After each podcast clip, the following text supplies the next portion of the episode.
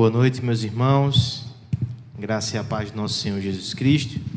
As crianças até sete anos, é, o nosso departamento infantil dispõe do recurso da, da salinha. Se você deseja que seu filho participe, que ele saia discretamente, a professora já está se encaminhando ali, e a assistente. Miguel está já se jogando para aí. E aos demais, vamos abrir a palavra do Senhor em Gálatas, capítulo 3. Seguimos aí nossa série de exposição nesse livro tão precioso da palavra de Deus.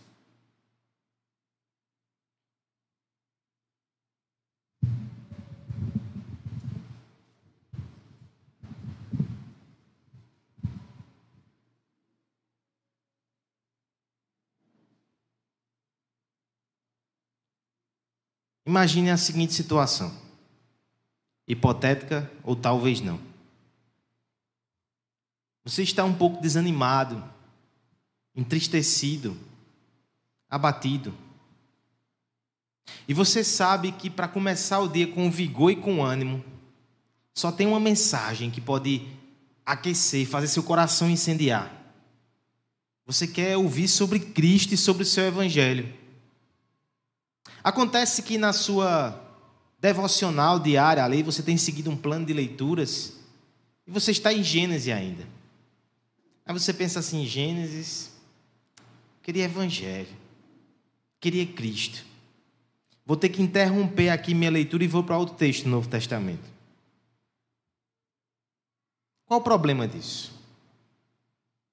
Por um lado, nós entendemos que existem sim textos que são mais claros, mais explícitos, e certamente eles acendem mais fácil a combustão do nosso coração nos dias difíceis. Mas, engana-se quem pensa que Gênesis não tem evangelho. Paulo nos mostrará nessa noite que tem sim. Gênesis tem evangelho. Abraão tem evangelho para nós também. Não pule a sua devocional. Aprenda a enxergar Cristo ali, em todos os textos da Escritura. O apóstolo vai nos ajudar com isso. Gálatas, capítulo 3, do verso 6 até o verso 14, diz assim a palavra de Deus. Acompanhe a leitura. É o caso de Abraão, que creu em Deus, e isso lhe foi imputado para a justiça. Sabei, pois, que os da fé é que são filhos de Abraão. Ora, tendo a Escritura previsto que justificaria pela fé os gentios, pré-anunciou o Evangelho a Abraão: em ti serão abençoados todos os povos. De modo que os da fé são abençoados com crente Abraão. Todos quantos, pois, são das obras da lei, estão debaixo de maldição, porque está escrito: Maldito todo aquele que não permanece em todas as coisas escritas no livro da lei para praticá-las. E é evidente que pela lei ninguém é justificado diante de Deus, porque o justo viverá pela fé. Ora, a lei não procede de fé, mas aquele que observar os seus preceitos, por eles viverá.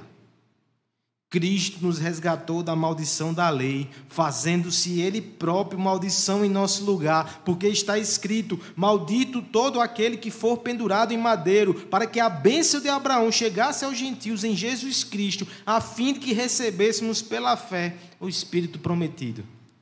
Texto precioso, irmãos.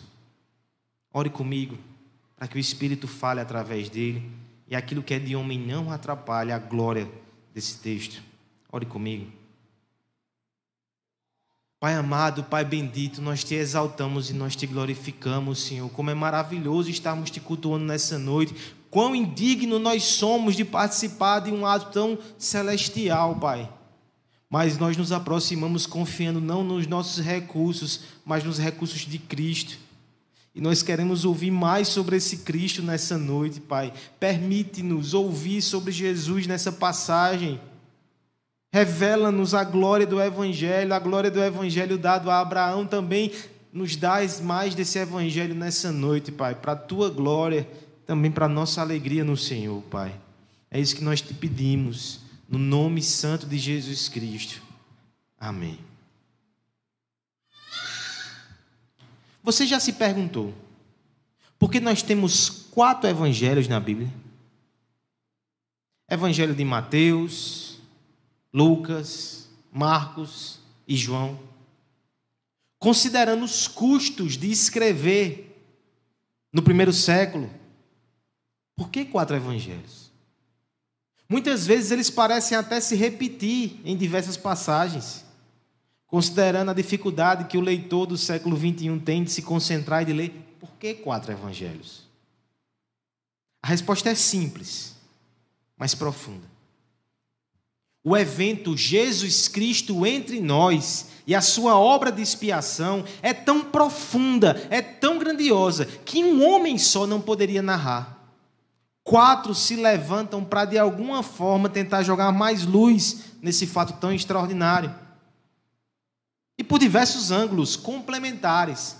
A igreja antiga, por exemplo, usava uma imagem gráfica para falar sobre os quatro evangelhos, como eles se complementavam.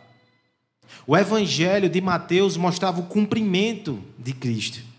Ele remontava até o Antigo Testamento e as promessas de Deus. O Evangelho de Marcos, a sua profundidade, até onde ele foi como servo sofredor para nos resgatar. O Evangelho segundo João, a altura de Cristo, mostrando a sua divindade, o grande eu sou. E o Evangelho de Lucas, o gentil, o estrangeiro, mostrava a largura, como Cristo abraça todos os povos. Quatro evangelhos, eles ainda não são suficientes. Há quem diga que é o quinto evangelho. Isaías no Antigo Testamento. Aquele que teve mais profecias diretas sobre o Messias. Ele é tido por muitos como o quinto. Mas, na verdade, das, da boca do próprio Cristo, ele nos diz que a Escritura toda testifica a respeito dele. João 5,39.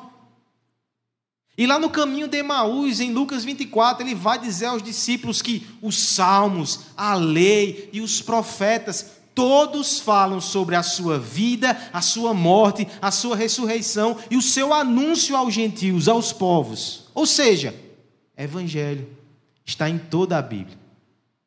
Se nós cremos assim, se nós cremos que Cristo está espalhado em todas as a escritura, no início, na semente da nossa fé, ali também deve estar o Evangelho. E eu me refiro àquele que é o pai da fé, Abraão. Os primeiros passos da revelação. Uma das primeiras vezes que nós temos ali Deus chamando o homem e a partir dele fazendo um povo, o início de todo esse projeto de redenção, da história da redenção, já em Abraão havia evangelho, havia Cristo, e eu quero lhe convidar nessa noite a perceber isso. Para nós, isso é edificação para a nossa fé. É entender novas camadas do precioso Evangelho de Jesus. Para os Gálatas, era ainda mais urgente entender isso. Imagine que aqueles irmãos gentios, estrangeiros, não judeus, depois de receberem o Evangelho através da boca do apóstolo e crerem para a salvação, eles começaram a ser assediados pelos judaizantes que vinham com uma doutrina diferente, contradizendo aquele evangelho, até se opondo a ele.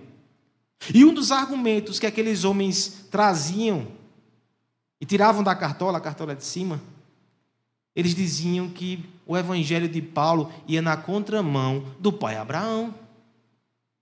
Era outra mensagem que desonrava a tradição, que desonrava o patriarca, que desonrava o pai Abraão, e eles eram os legítimos filhos de Abraão. Se os gentios da Galácia quisessem também ser herdeiros de Abraão, precisavam da lei e da circuncisão, e não só do evangelho.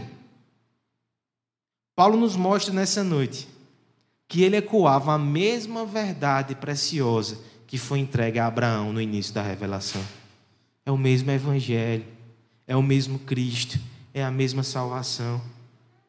E filho de Abraão não é a descendência de sangue. Filho de Abraão é quem crê nesse evangelho e quem tem esse Cristo como sua salvação. Veremos nessa noite, irmãos, o evangelho segundo Abraão. E veremos nesse texto precioso que os verdadeiros filhos de Abraão são aqueles que creem para a salvação, versos 6 a 9 São aqueles que enxergam na lei a condenação. Versos 10 a 12. E por fim, os verdadeiros filhos de Abraão, eles encontram em Cristo a redenção. Versos 13 a 14. Você é filho de Abraão. Esse evangelho é o seu evangelho também. Então acompanhe na exposição essas características dos filhos de Abraão. Primeira coisa, os verdadeiros filhos de Abraão, eles creem para a salvação. Peço que a igreja me ajude fazendo a leitura dos versos 6 até o verso 9, em voz alta, em uníssono, com voz firme. É o caso de Abraão.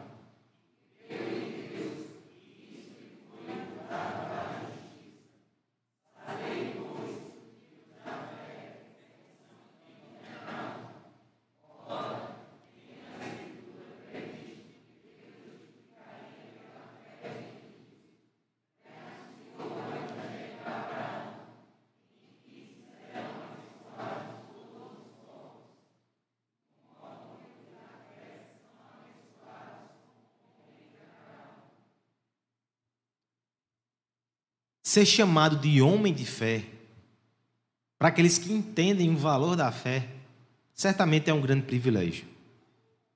Ser chamado de pai da fé, então, que é um título atribuído a Abraão, é uma honra inigualável. Por que então, de alguma forma, os homens entenderam que Abraão defendia um sistema de obras, se ele é chamado pai da fé? Incoerências, insensatez. Veja que a fé de Abraão ela é exatamente igual a todo aquele que crê em Cristo para a sua salvação. O verso 6 começa assim. É o caso de Abraão. E é claro que a gente não pode ler o verso 6 sem lembrar da conexão com o verso anterior. Lembre-se, semana passada nós estávamos ouvindo aqui sobre o apóstolo nos exortando, exortando os Gálatas o tempo todo a dizer: vocês estão na lei ou estão no espírito, nas obras ou na fé. É assim que ele termina o argumento. É, é na fé. É por meio da fé que Deus tem salvo e, e conservado vocês nesse caminho. Aí então ele vai dizer no verso 6: é o caso de Abraão também. Paulo saca esse exemplo.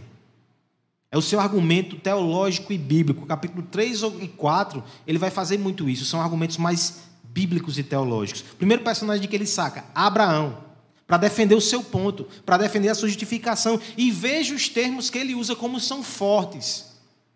É o caso de Abraão que creu em Deus, isso lhe foi imputado para a justiça. Imputado, irmãos, é uma linguagem comercial.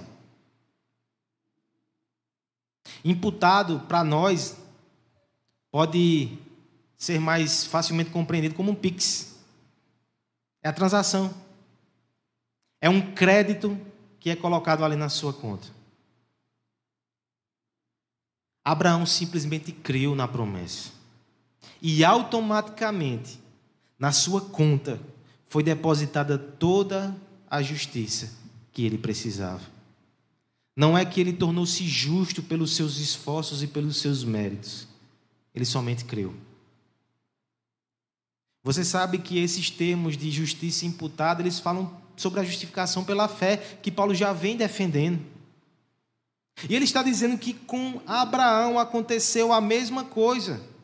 De modo que no verso 7, os da fé, os que compartilham com Abraão essa entrega, essa confiança no Senhor que produz justiça, este é que são os filhos de Abraão. Veja só, irmãos, o que a Escritura está nos ensinando é que a descendência espiritual de Abraão são todos aqueles que creram e foram justificados pela fé. É assim que os santos do Antigo Testamento foram salvos. É assim que todo crente que já existiu na face da terra foi salvo. Todo aquele que creu no Senhor, na sua promessa de salvação, esse foi considerado justo. Isso aplica-se a Abraão, a Moisés, a Davi, a todos os santos do Antigo Testamento. Eles foram salvos como nós ainda hoje somos salvos. Assim também foi com Abraão e com todos aqueles que são filhos dele pela fé. Ainda falando sobre Abraão, Paulo vai além e mostra que Abraão não creu somente pela fé, sem que aquilo tivesse uma conexão com o evangelho, com a obra de Cristo. Ele vai dizer que é que Abraão recebeu o evangelho. É isso que diz o verso 8. Ora, tendo a escritura previsto que justificaria pela fé os gentios, prenunciou o evangelho a Abraão: Em ti serão benditas todos os povos da terra. Eu tenho muita tranquilidade em falar sobre esse texto aqui, Gênesis 12, porque o nosso irmão Fábio deu uma aula semana passada a esse respeito aqui na escola bíblica dominical. E entre aquelas promessas ali que foram dadas ao patriarca, Paulo está dizendo que aquilo era o evangelho. O que é o Evangelho, se não a mensagem que Deus é gracioso e que Ele tem um plano para salvar pecadores e trazê-los para si pela graça?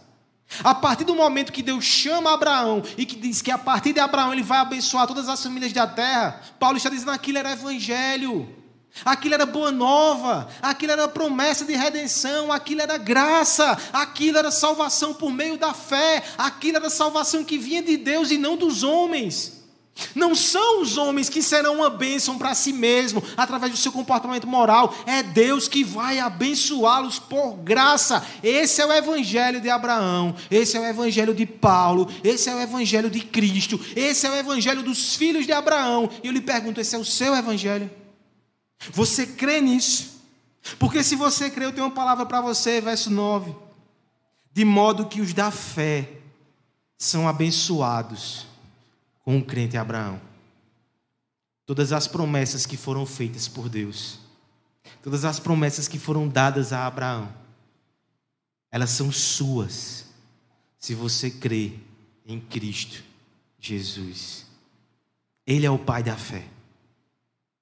Você está nessa fé. Você crê como ele crê.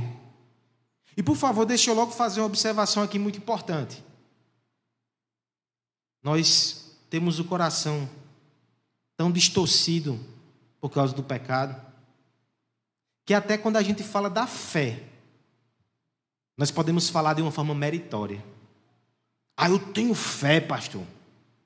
Tem, tem gente aí que é muito incrédulo, só o senhor vendo na minha família, mas a fé que eu tenho. Tem um povo aqui na igreja que tem uma fé, mas a minha fé. De repente parece que a fé é uma obra, né? Que a gente se orgulha disso. Mas sabe que contexto o pai da fé, ele creu e foi justificado? Sabe qual é o texto que Paulo faz referência direta aqui no verso 6? Gênesis capítulo 15, verso 6. Você pode conferir em casa depois. Abraão recebeu a promessa que teria uma descendência, que teria um filho com a sua esposa Sara. Só que o tempo passou, tem hora que Abraão chega para Deus e diz: Deus, cadê a promessa?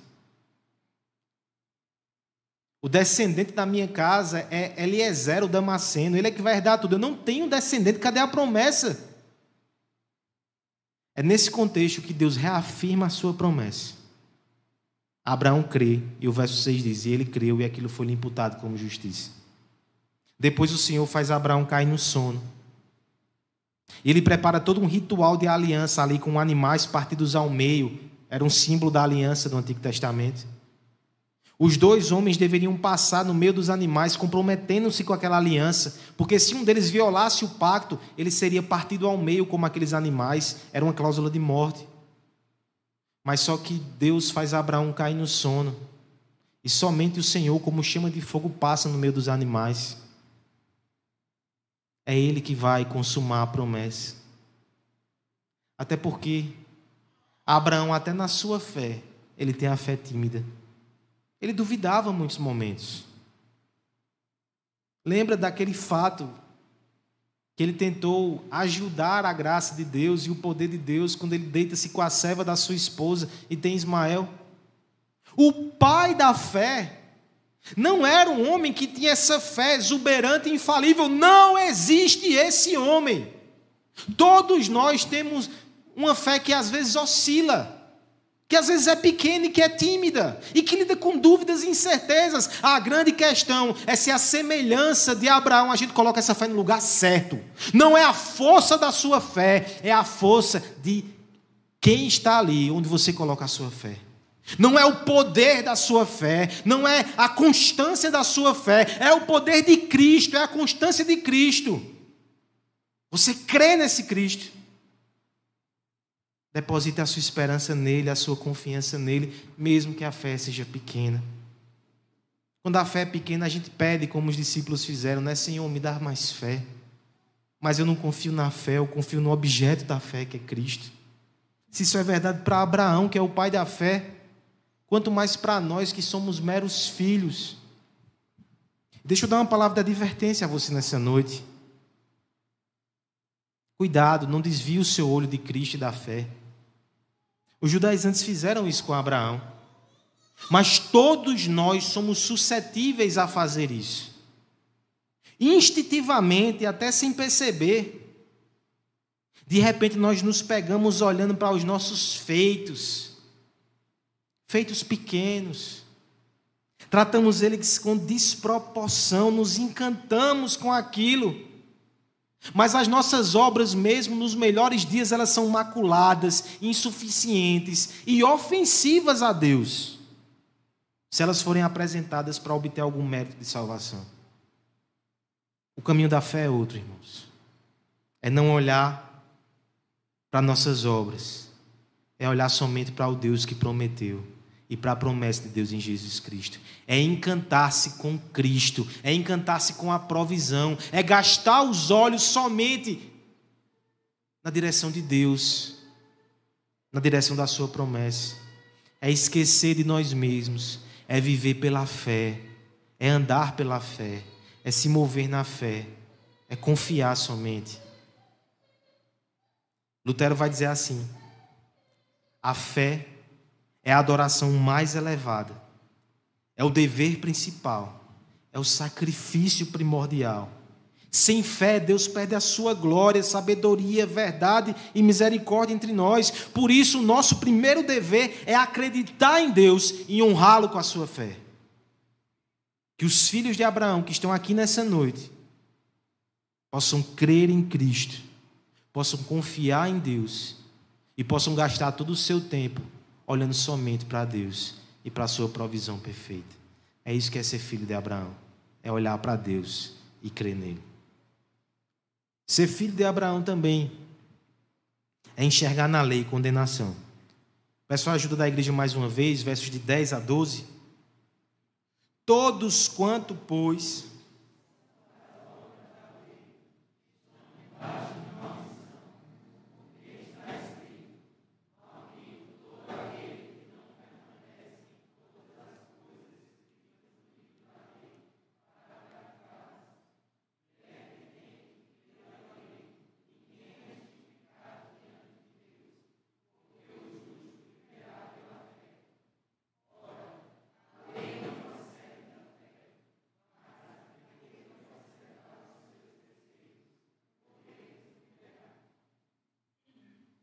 Imagine que eu faço um anúncio aqui para vocês.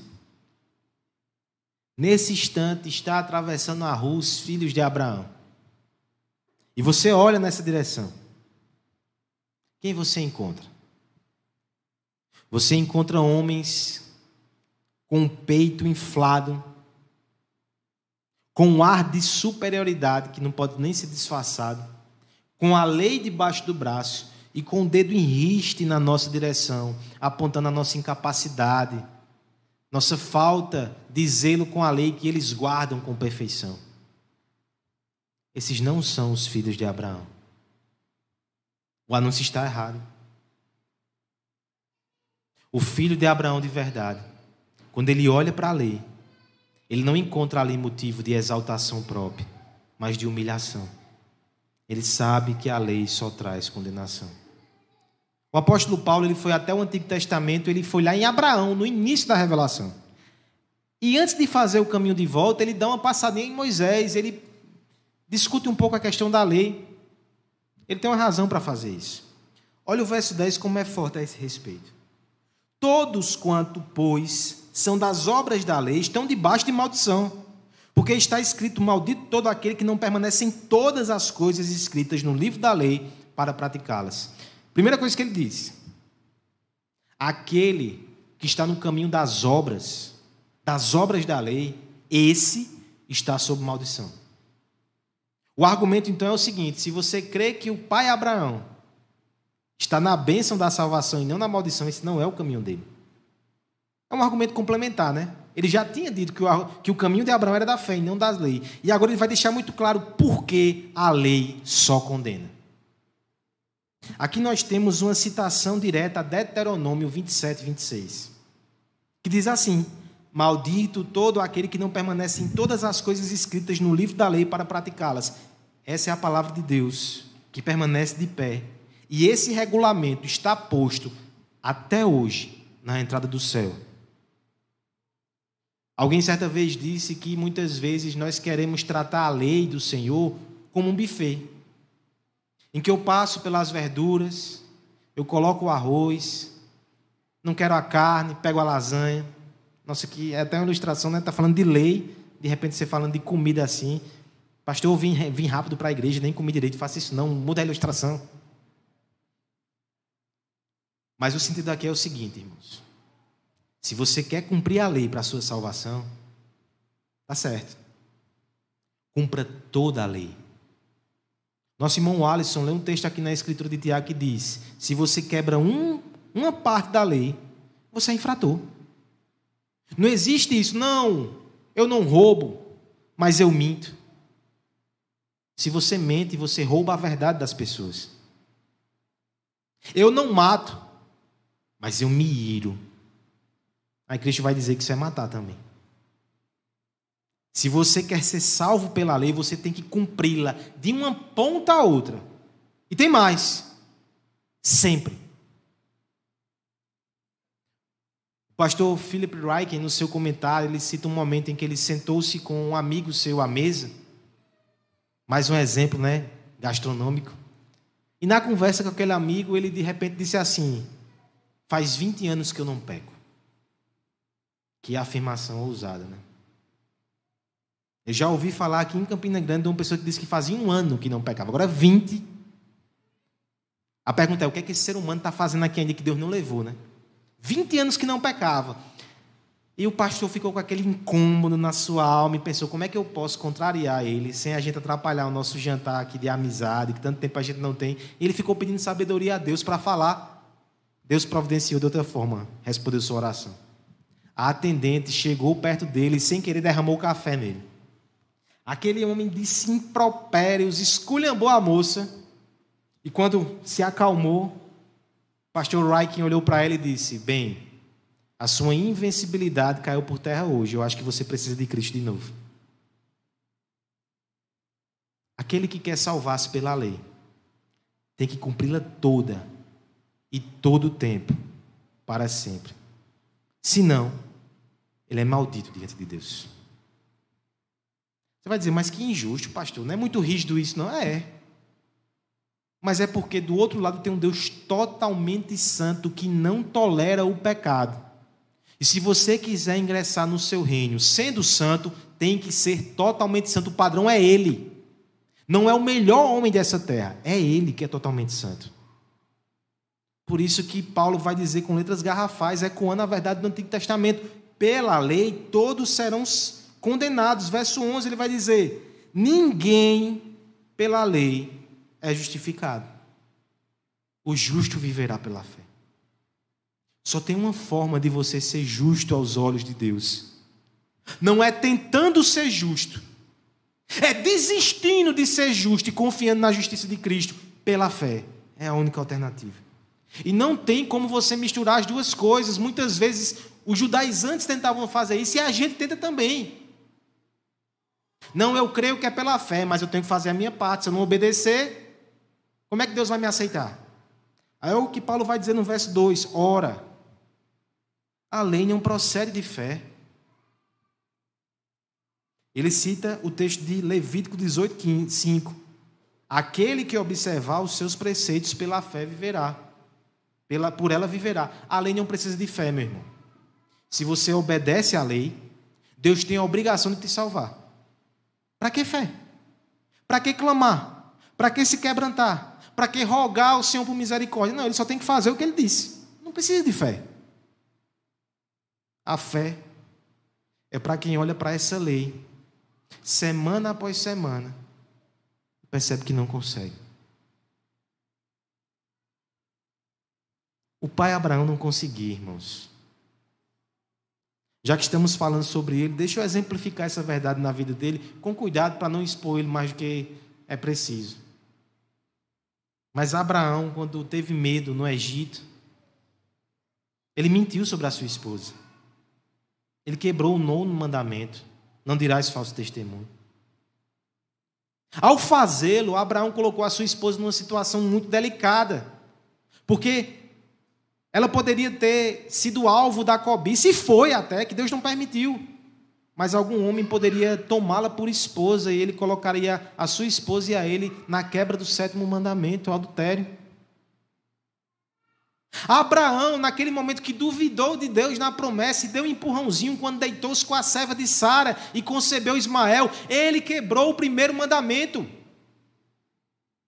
Sim, não crer, não confiar, duvidar de Deus é quebrar o mandamento, é não tratá-lo como Deus, porque Deus fala e cumpre, tem todo o poder para fazer. Toda vez que você duvida de Deus, você está quebrando o primeiro mandamento. Não se escandalize, esse é o pai da fé.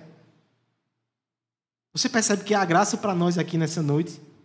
O pai da fé não foi perfeito, e você pode ser filho dessa fé também sem ser.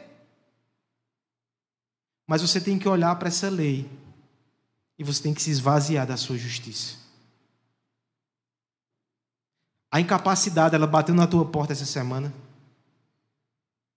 O sentimento de fracasso, o sentimento de estar aquém do que deveria, bateu na tua porta essa semana. Você foi confrontado pela palavra. E você se sentiu pecador. Esse sentimento bateu à tua porta essa semana. Abra. Porque isso é graça de Deus na tua vida. No dia que você se sentir orgulhoso, que não peca uma semana, que não peca vários dias, são dias, são semanas, são meses que você não precisa de Cristo, pelo menos no seu engano, no seu erro, no seu orgulho.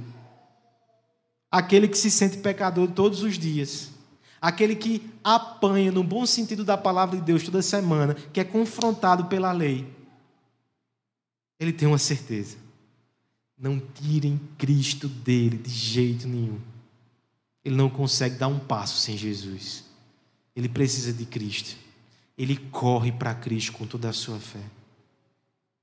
Se você ainda não fez isso, faça hoje. Desista de viver pelas suas forças. Corra para Jesus. Que a lei revele o seu pecado, para que o Evangelho revele a justiça de Cristo. É assim que a gente vira um filho de Abraão. A gente crê para a salvação. A gente enxerga na lei a condenação. E a gente encontra em Cristo a nossa redenção. Esse é o fim do texto. Versos 13 e 14. Peço a ajuda da igreja uma última vez para encerrar nossa exposição. Cristo nos resgatou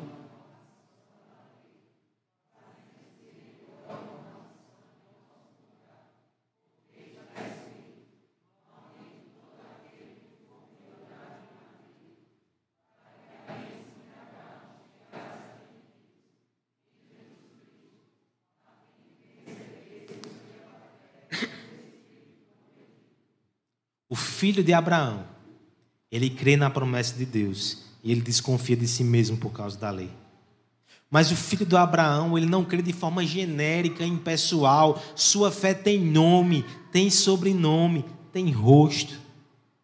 Sua fé é Jesus Cristo.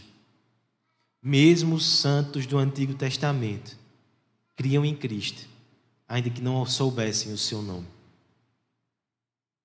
É com Cristo que Paulo fecha o seu argumento sobre Abraão. Na estrutura do discurso de Paulo aqui, a gente tem dois temas principais. Primeiro, bênção. Deus prometeu bênção aos gentios, isso é evangelho. Segundo, maldição. Deus também tem maldição para aqueles que não cumprem a lei. Agora ele vai mostrar que esses dois temas eles alcançam sua plenitude em Jesus Cristo. Primeiro, maldição. Cristo nos resgatou da maldição da lei. Nós falamos aqui sobre estar debaixo da lei e talvez eu tenha passado a impressão que isso era uma opção. Em certo sentido é, Em certo sentido, não. Por que não é opção? Todos nós em Adão nascemos debaixo de um pacto das obras. Todos os homens, até aqueles que não pisam na igreja, eles estão debaixo de um pacto das obras. Quando terminar a sua vida debaixo do sol, eles vão ter que se apresentar diante de Deus, e naquele momento eles apresentarão as suas obras. E como nós vimos aqui, pelas obras, pela lei, não tem um salvo, todos serão condenados. Ou seja, todos os homens que não estão em Jesus estão condenados. Mas porque eu e você que estamos em Jesus não estamos condenados, se a gente merecia se nós não somos melhores do que ninguém, se nós somos tão pecadores ou piores ainda do que muitos. Porque Cristo tomou a maldição da lei em nosso lugar, fazendo-se Ele próprio maldição. Paulo vai citar aqui um texto que fala exatamente sobre isso, Deuteronômio 23, 23, maldito todo aquele que for pendurado no madeiro. A morte de Cristo por crucificação foi muito mais do que mera conveniência ou capricho dos romanos. Era uma profecia de Deus. Cristo tinha que ser pendurado no madeiro. Porque o Antigo Testamento dizia que aquele que fosse para o madeiro, ele não era só maldito entre os homens, não. Ele era maldito aos olhos do próprio Deus. Essa verdade é tão forte que os judeus rejeitaram Jesus por causa disso. Eles olhavam para o crucificado e diziam: Esse? Esse é o Messias de vocês? Um maldito! Os cristãos respondiam: Ele se fez maldito. Não porque pecou, não porque mereceu, mas porque eu pequei, eu mereci. Ele levou a minha maldição na cruz. Cristo se fez pecado para que nós fôssemos feitos justiça de Deus. Isso é o Evangelho, irmãos. É isso que Cristo fez por nós. E agora, uma vez que o caminho da maldição, ele já foi resolvido, Cristo já absolveu a maldição, a estrada está aberta para que a bênção chegue. E é assim que termina o nosso texto. Para que a bênção de Abraão chegasse aos gentios. Porque veja o dilema: Deus prometeu salvar os gentios salvar os paraibanos aqui nessa noite, salvar todos os povos em Cristo. Ele prometeu que abençoaria as nações. Mas como ele vai abençoar se todos estão debaixo da maldição do pecado? Cristo, ele coloca sobre os seus ombros essa maldição, ele afasta de nós, e agora a bênção, ela pode chegar porque o caminho está desobstruído. A bênção nos alcança, aqueles que estão em Cristo. Nós recebemos hoje pela fé o Espírito prometido de Deus. Tudo aquilo que nós merecíamos, Cristo recebeu em si. E tudo aquilo que ele merecia como filho amado de Deus, ele deu a você, ele deu a mim. Se nós somos filhos de Abraão e se nós cremos nele, esse é o Evangelho. E não tem ninguém nesse mundo que vai se salvar a parte dessa obra e dessa verdade. Fora de Cristo só há condenação. Nisso está incluso os homens do passado, os pais da fé, como Abraão. Ele não sabia o nome Jesus, como eu e você sabe. Mas ele tinha a plena convicção que Deus proporcionaria um cordeiro. Gênesis capítulo 22. O Senhor Jesus pede para que Abraão suba o monte Moriá leve o seu filho Isaac e o imole como sacrifício. De forma inexplicável. Ali a gente vê o pai da fé em ação. Ele sobe com o seu filho, calado. Isaac até questiona, mas aquele homem levava um peso. Ele sobe até aquele lugar, ele prepara o altar. E quando ele está prestes a imolar o seu filho, uma voz de anjo diz: Pare, Abraão. Não faça isso. Eu vou providenciar o cordeiro. E lá estava o animal pendurado pelos chifres no, arbusto. Mas não é aquele animal que salvou Isaac, não. Um dia, Deus pegou o seu filho pela mão e subiu o monte Moriá. E quando seu filho foi colocado no topo do monte, na cruz do Calvário, não houve voz do céu dizendo: pare. O filho até disse: se for possível, afaste de mim esse cálice. Mas não era possível. O filho de Deus ele foi imolado, seu sangue foi derramado, para que nessa noite você tivesse salvação. Para que nessa noite você tivesse o Espírito de Deus no seu coração. Para que nessa noite você pudesse participar desse culto sem condenação. O Filho de Deus se fez maldito para que você fosse acolhido e amado por Deus. Abraão já sabia disso. Ele não sabia o nome de Cristo, mas ele confiava na obra dele. E eu te pergunto: você confia nessa obra? Você que sabe o nome de Jesus. Você que tem quatro evangelhos que mostram como esse homem era incomparável e como ele se deu por nós. Nós temos o evangelho de Abraão, o evangelho de Moisés, o evangelho de Isaías, o evangelho de Mateus, o evangelho de Lucas. Mas esse evangelho é seu.